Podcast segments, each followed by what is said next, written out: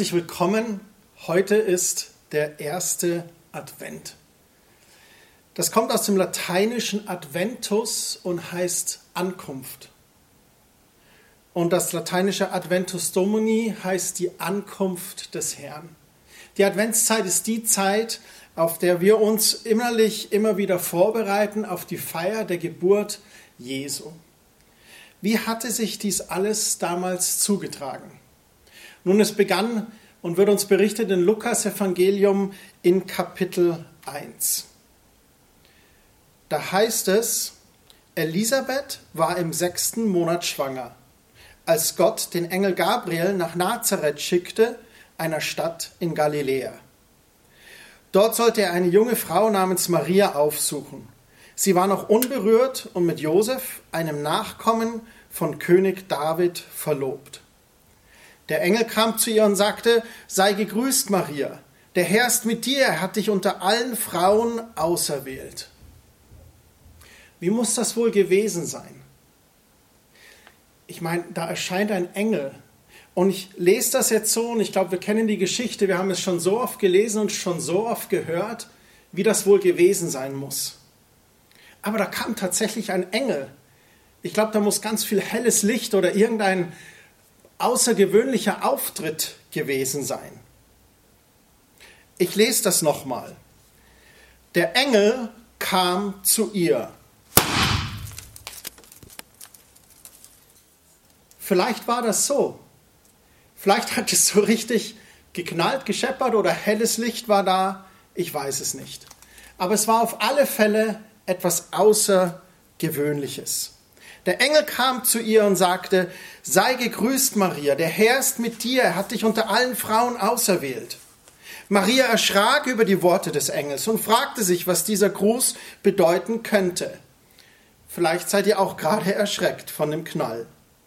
Hab keine Angst, Maria, redete der Engel weiter. Gott hat dich zu etwas Besonderem auserwählt. Du wirst schwanger werden und einen Sohn zur Welt bringen. Jesus soll er heißen. Er wird mächtig sein und man wird ihn Sohn des Höchsten nennen. Gott der Herr wird ihm die Königsherrschaft seines Stammvaters David übergeben. Und er wird die Nachkommen von Jakob für immer regieren. Seine Herrschaft wird niemals enden. Maria war wahrscheinlich 15 oder 16 Jahre alt. Das war das damals übliche Alter, um sich zu verloben. Wir wissen, dass sie verlobt war. Manche sagen sogar, dass sie vielleicht 13 oder 14 Jahre alt gewesen sein muss. Aber wir wissen es nicht genau. Was wir wissen ist, in ihrer Verlobungszeit war sie noch unberührt. Sie hatte keinen Geschlechtsverkehr gehabt. Maria erschrak hier. Würden wir wahrscheinlich auch. Und der Engel beruhigt sie, habt keine Angst. Und dann die berühmten Worte, du bist auserwählt. Der Herr ist ganz besonders mit dir. Du wirst einen Sohn zur Welt bringen, und ihn Jesus nennen. Jesus heißt auf Hebräisch Jeshua und Jeshua bedeutet Gott ist Rettung. Der Name allein hat Maria schon gezeigt, worum es hier geht. Übrigens, seit 1998 ist das offiziell als Vorname in Deutschland erlaubt. Es gibt nachweislich seitdem 37 Kinder, die man mit dem Namen Jesus taufte. In vielen christlich geprägten Ländern ist der Vorname Jesus eher nicht so gebräuchlich. Im Spanischen ist dagegen Jesus ein ganz stark verbreiteter Name. Das hat sogar einen geschichtlichen Hintergrund und das ist die Reconquista. Die Reconquista ist, als in den katalanischen Gegenden Spaniens die Spanier wieder ihr Land zurückerobert haben von der muslimischen Beherrschung und Belagerung und um dem Namen Mohammed ganz bewusst etwas entgegenzusetzen, haben sie ganz viel ihre Kinder Jesus genannt. Zurück zu Maria. Es heißt dann, Gott selbst gibt diesem Sohn Jesus die Königsherrschaft Davids. Er wird immer regieren und seine Herrschaft wird nie enden. Spätestens jetzt wissen wir, aber auch Maria, was damit gemeint ist. Es wird der eine sein, von dem die Propheten seit Jahrhunderten gesprochen haben. Und Maria wusste davon. Ich bin mir sicher, sie kannte der Stellen der Propheten, die davon sprachen. Und wahrscheinlich hatte sie auch Hoffnung darauf. Darauf, dass der Tag der Ankunft des Erlösers kommen würde. In Jesaja 7, Vers 14 heißt es, dass er geboren sein wird von einer Jungfrau. Im 1. Mose 49, 10 heißt es, dass er aus dem Stamm Juda sein wird. In Jesaja 9, Vers 6 heißt es, dass er Thronfolger Davids sein wird und ewig herrschend. Und jetzt stand der Engel mit dieser Botschaft von Maria und sagte, du bist es. Boah.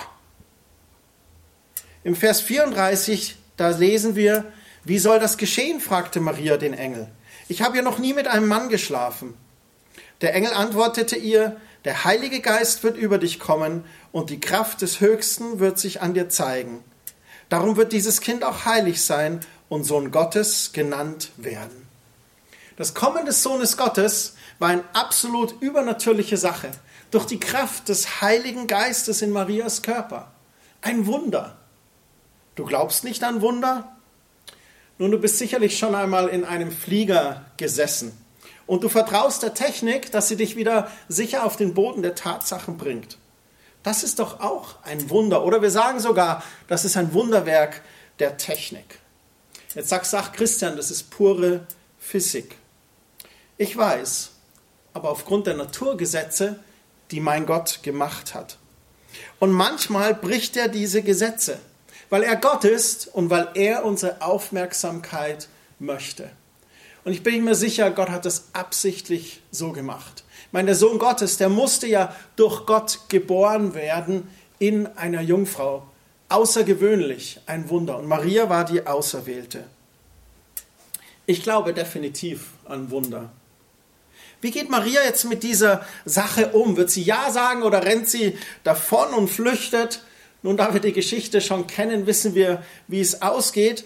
Aber ich möchte vorlesen den Wortlaut, den Maria genutzt hat in Vers 38. Ich will mich dem Herrn ganz zur Verfügung stellen, antwortete Maria. Alles soll so geschehen, wie du es mir gesagt hast. Darauf verließ sie der Engel. Wow! Was für krasse Worte des Vertrauens und der Hingabe dieser jungen Frau. Sie hat sehr wahrscheinlich noch nie einen Engel gesehen oder so direkt von Gott gehört. Aber weil sie an Gott glaubte und auch als Gläubige lebte, war in ihr aber der Glaube vorhanden. Glaube bedeutet Vertrauen auf Dinge, die man nicht sieht. Und Maria hatte dieses Gottvertrauen, das anzunehmen, was der Engel Gabriel ihr sagte. Wusste sie, was sie da in Zukunft erwartet? Nein, sicherlich nicht. Eine Überzeugung muss sie aber gehabt haben, was Gott spricht, ist richtig und vollkommen. Es gibt das bekannte Lied Mary Did You Know? Da heißt es in der deutschen Textübersetzung, Maria, hast du gewusst, dass dein kleiner Junge eines Tages auf dem Wasser gehen würde? Dass dein kleiner Junge unsere Söhne und Töchter retten würde? Dass dein kleiner Junge kam, um dich neu zu machen und dieses Kind, das du geboren und freigesetzt hast, bald auch dich freisetzen wird? Maria, wusstest du, dass dein kleiner Junge den Blinden sehen lassen würde? Dass dein kleiner Junge den Sturm mit seiner Hand stillen würde? Dass dein kleiner Junge dort gegangen ist, wo Engel gegangen sind? Und als du dein kleines Baby geküsst hast, du das Gesicht Gottes geküsst hast. Blinde werden sehen, Taube werden hören und die Toten werden wieder leben. Der Lahme wird aufspringen, der Stumme wird sprechen von den Lobeshymnen des Lammes. Maria, wusstest du, dass dein kleiner Junge der Herr der Schöpfung ist und eines Tages die Nationen regieren wird? Dass dein kleiner Junge des Himmels perfektes Lamm ist und das schlafende Kind, das du hältst, ist der große Ich bin.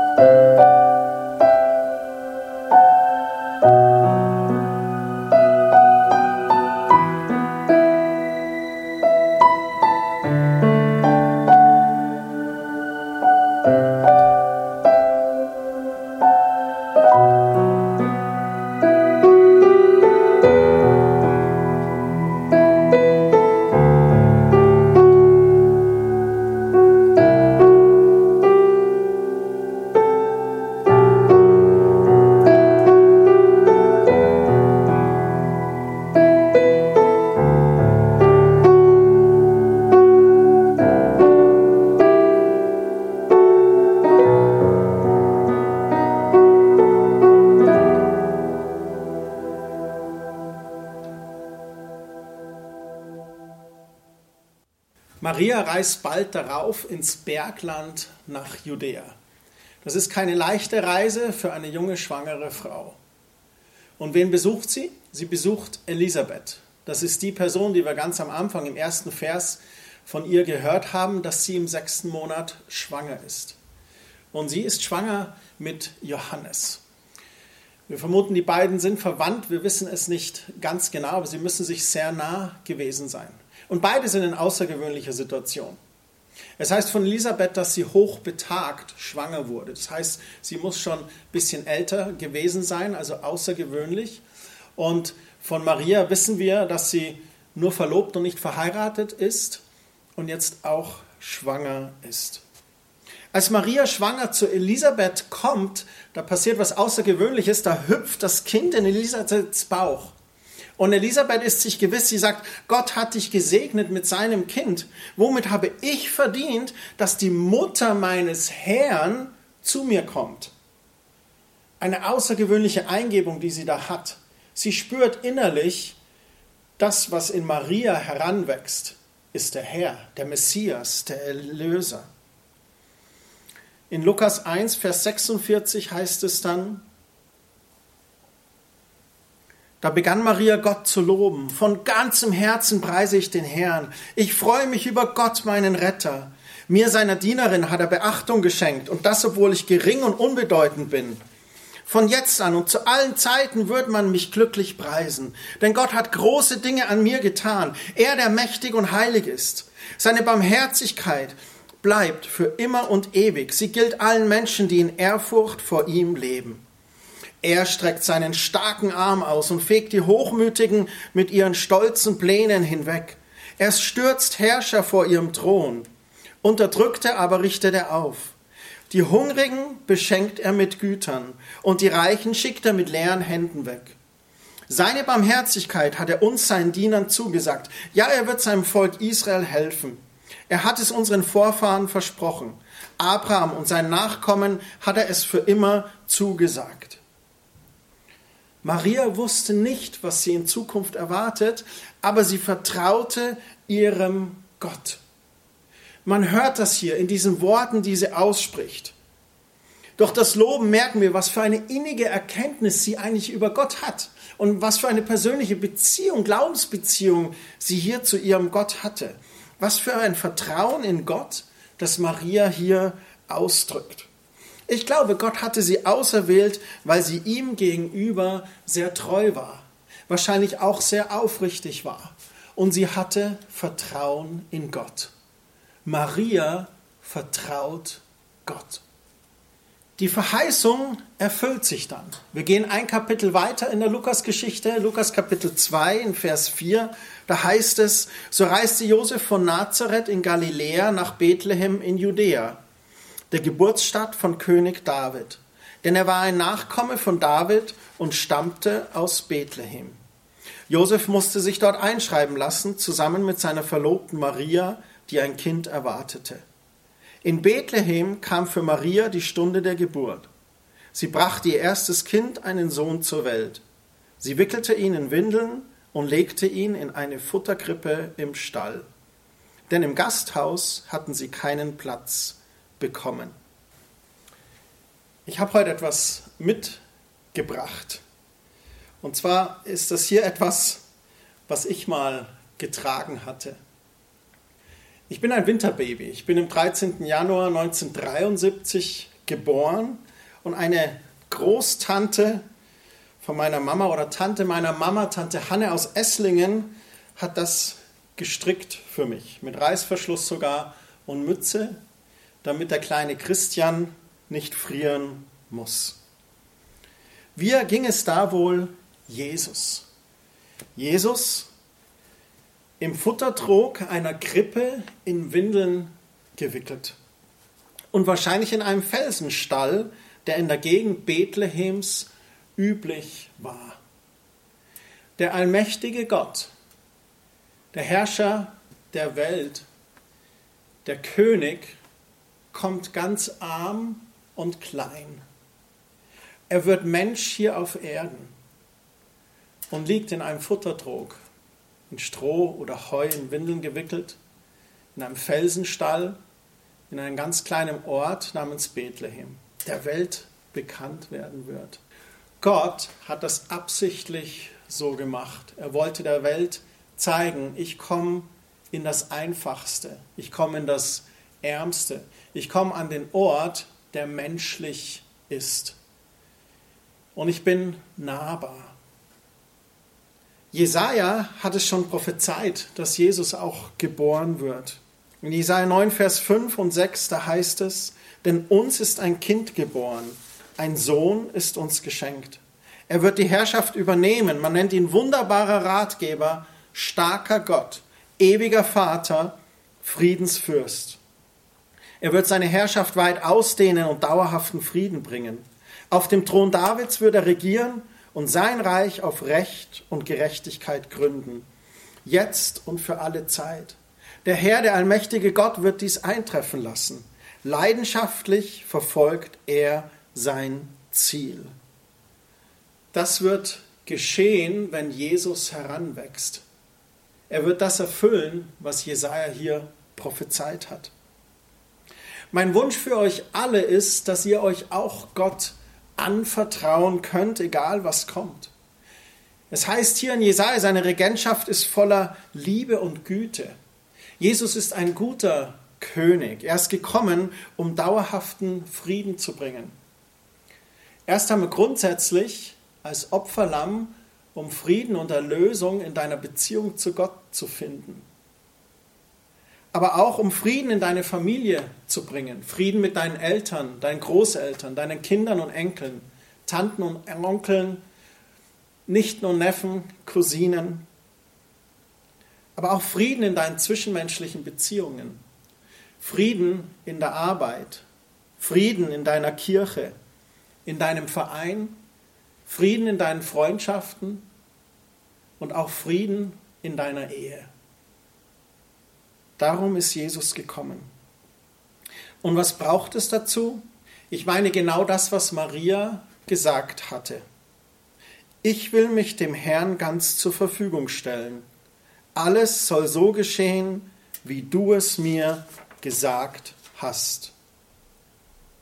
Ganz oft haben wir da, glaube ich, Ausreden. Nein, nein, heute nicht mehr. Vielleicht ein anderes Mal, aber heute nicht. Ich, heute kann ich Gott nicht vertrauen. Morgen ist vielleicht ein guter Tag, aber heute geht es leider nicht. Heute bin ich gerade beschäftigt. Ich genieße das Leben, ich muss Dinge erledigen, ich muss Dinge tun. Vielleicht sagst du auch, ich und Jesus, nein, danke, mir geht's doch gut, ich brauche keine Krücke. Dieser Jesus ist doch nur etwas für Schwächlinge und Weicheier. Ich habe mein Leben im Griff. Vielleicht aber auch genau das Gegenteil. Ich würde Jesus so gerne in mein Leben einladen, aber ich komme mir so dreckig und schmutzig vor. Ich glaube, da will Jesus gar nicht bei mir wohnen. Meine Sünde ist zu groß, mein Charakter so schwarz, da würde Jesus sicher nicht einziehen wollen. Nun, das Evangelium ist frohe Botschaft. Und all die Gründe, die ich gerade genannt hat, das ist alles eigentlich kein Grund. Denn dein Herz ist genau die Krippe, in der Jesus liegen möchte. Dein Herz ist genau der Ort, wo Jesus sein möchte. Ich möchte mal so sagen, wenn dein Herz belegt ist mit anderen Dingen, dann mach ihm einen Platz frei. Mach Platz in dem Stall deiner Unordnung oder deiner Beschäftigkeit, in deinem Stall, in dem so viel los ist. Gib ihm Raum.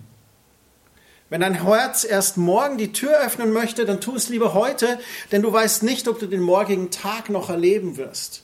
Schieb wichtige Entscheidungen nicht auf morgen.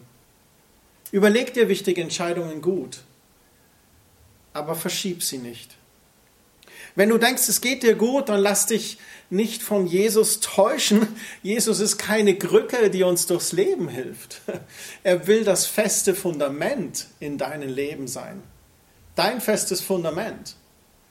Dein Rückgrat. Deine Kraft und Stärke. Wenn du dir zu schmutzig und dreckig vorkommst, dann bist du bei Jesus genau richtig. Er liebt so einen Drecksstahl und möchte dir helfen, rein zu werden. Es heißt, dass sein Blut uns wieder weiß wie Schnee wäscht und er nimmt allen Dreck und Mist aus unserem Leben. Und keine Sünde ist zu groß, kein Charakter ist zu dunkel, als dass Jesus nicht sein Licht darin scheinen lassen möchte. Er sagt, er ist das Licht der Welt und Johannes schreibt, dass er als Licht in die Dunkelheit gekommen ist und dass keine Finsternis mehr ist und er sein Licht leuchten lassen möchte in deinem Leben. Ich möchte dich herausfordern, Gott neu zu vertrauen. Vielleicht bist du schon länger gläubig, aber du hast ein bisschen dein Gottvertrauen verloren. Lass dich anspornen von Maria. Lass dich wieder neu auf Gott ein. Und vielleicht hast du noch nie so eng mit Gott gelebt und sagst, Christian, diesen Schritt habe ich eigentlich nie getan. Ich habe noch nie gesagt, Gott, ich möchte dir vertrauen, ich möchte dir mein Leben anvertrauen. Dann ist vielleicht heute der Tag gekommen, wo du das tun kannst. In Lukas 1,45, da sagt Elisabeth, die Verwandte von Maria, zu Maria, wie glücklich kannst du dich schätzen, weil du geglaubt hast. In anderen Worten, wie mega gesegnet bist du, dass du Gott dein Vertrauen geschenkt hast. Und ich möchte dir das heute zurufen. Vertraue Gott, er reicht dir deine Hand. Ich möchte für uns noch beten. Wenn du Gott neu vertrauen möchtest, dann leg als Zeichen dafür vielleicht eine Hand auf das Herz und die andere Hand offen vor Gott.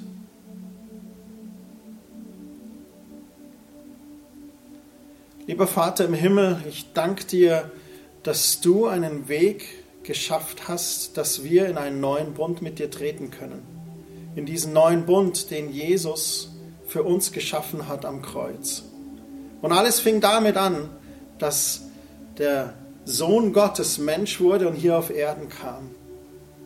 Und Maria stellte sich zur Verfügung. Sie sagte, ich will mich dem Herrn ganz zur Verfügung stellen. Alles soll so geschehen, wie du es mir gesagt hast. Himmlischer Vater, ich bitte dich um Vergebung, wo ich dir nicht vertraut habe. Ich bitte dich um Vergebung, wo ich gesündigt habe, wo ich ohne dich gelebt habe. Und ich will dir ganz neu vertrauen. Ich reiche dir die Hand oder nimm die Hand, die du mir reichst und will mit dir durchs Leben gehen. Ich will mich dir ganz zur Verfügung stellen sei du in meinem Leben. Amen.